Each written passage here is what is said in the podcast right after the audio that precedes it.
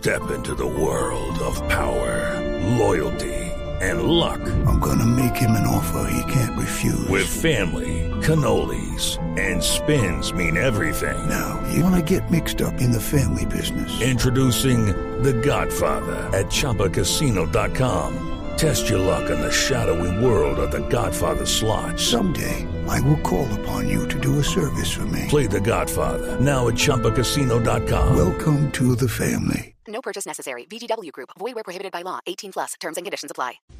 El profesor Julián de Subiría es el rector y fundador del Instituto Alberto Merani, uno de los más destacados del país, con un eh, muy, muy eh, particular método y muy destacado a nivel nacional e internacional de enseñanza. Profesor de Subiría, como siempre, un gusto saludarlo hoy domingo en Sala de Prensa Blue.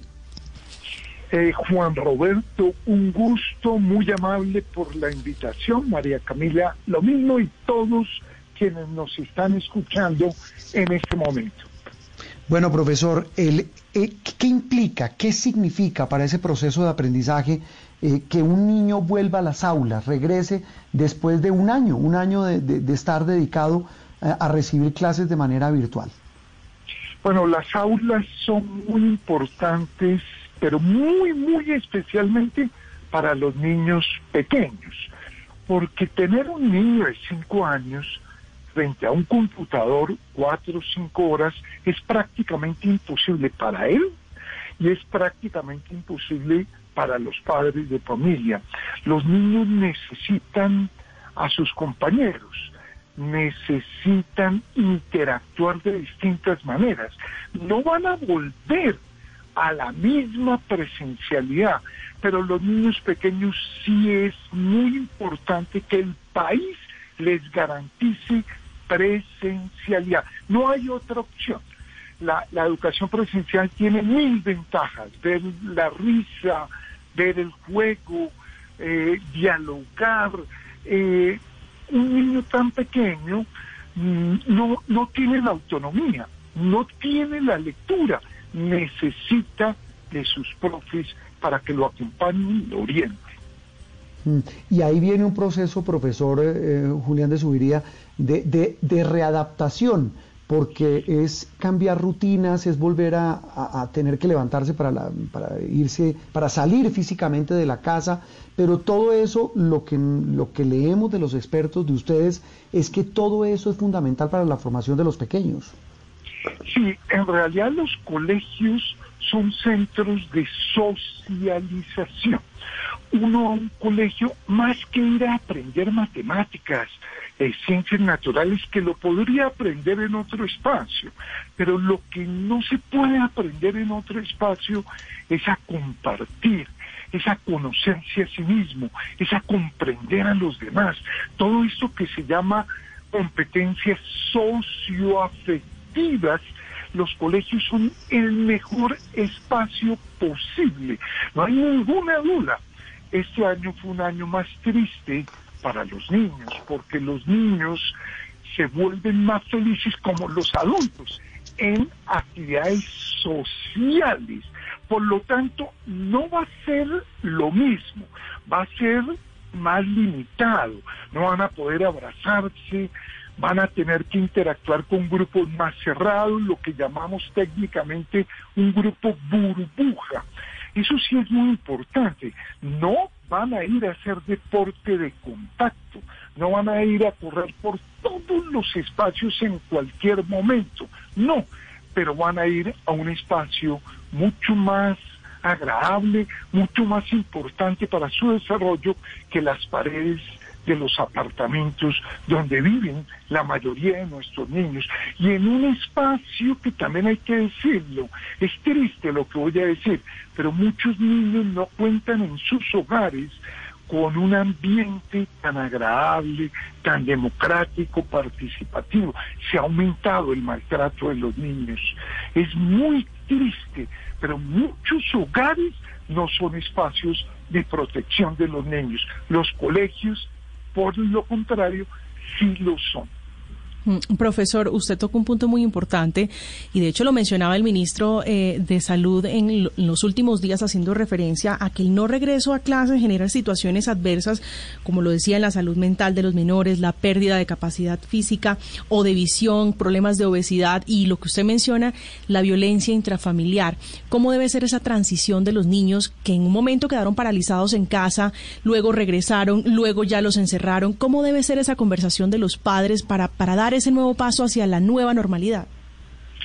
Sí, yo, yo no tengo ningún temor con los niños. Los niños eh, aprenden de manera rápida. No hay mayor riesgo con los niños, por ejemplo, de que no utilicen el tapabocas o de que no se laven las manos.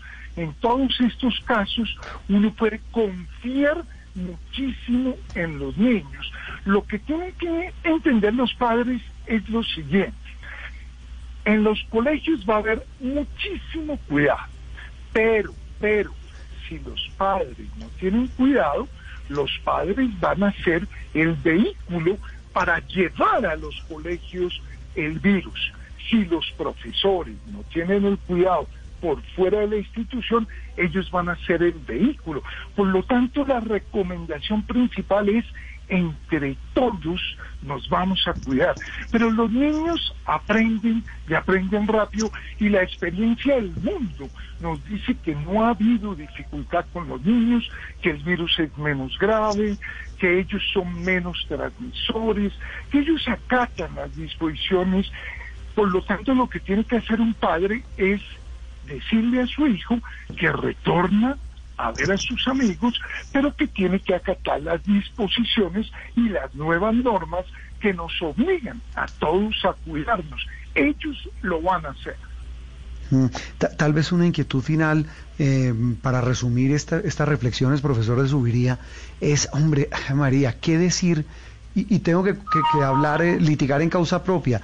¿Qué decir a los padres que tenemos miedo de mandar a nuestros hijos? ¿Qué decirles? Es comprensible el miedo. Yo creo que el miedo se va a ir disipando si uno va viendo que los colegios, que están muy preparados, que los colegios hacen las cosas muy bien. Por ejemplo, ¿qué tienen que hacer los colegios con mucho cuidado? Ventilación, abrir puertas, abrir ventanas, todo el tiempo.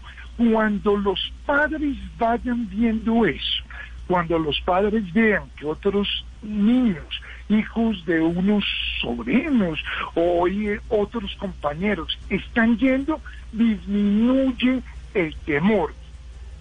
Yo realmente creo que el temor es comprensible, este es un virus nuevo, complejo, si el padre tiene un poco de duda, pues que se tome unos días, pero que vaya haciendo un monitoreo. Yo estoy muy tranquilo en lo que tiene que ver con los colegios. Lo que sí insisto es, y ahí ganamos en tranquilidad, tiene que ser un proceso gradual. Ahí sí se equivocarían los colegios si van todos los niños. No, eso no se mm. puede. Tiene que ser progresivo y empezando por los niños más pequeños. Ellos no se pueden quedar solos en casa. Si hacemos eso, si lo hacemos consciente, si todos nos cuidamos, disminuye el temor. Es que el temor se produce cuando uno se enfrenta a algo desconocido y este virus es muy agresivo, muy contagioso y tiene un problema que es muy crítico, que mucha gente puede estar contagiando sin saberlo porque es asintomática. El temor disminuye cuando vean el cuidado que están llevando a cabo todos los colegios. Tal vez es la clave. Eh, una autoridad en la materia, un hombre que, que, lleva toda su vida dedicada a la educación, el profesor Julián de Subiría, eh, rector y fundador del Instituto Merani, hablando de este que sin duda va a ser el asunto con el que arrancamos eh, esta semana que viene, que es el regreso paulatino a, a, la normalidad en las aulas. Profesor de Subiría, feliz resto de domingo. ¿Ustedes ya están listos para, para arrancar mañana?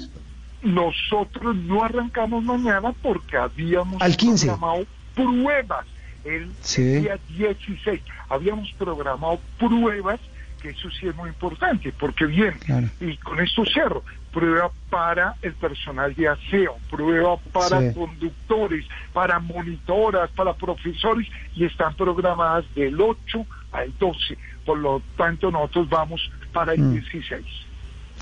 ¿Sabe cómo, se, ¿Sabe cómo se llama la nueva asignatura en todos los colegios? Cuidado, prevención. Esa es la nueva asignatura. Profesor de Subiría, un abrazo, como siempre, un gusto saludarlo.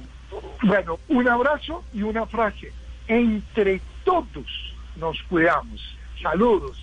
Que Entre todos nos cuidamos. Sí, señor, el profesor Julián de Subiría.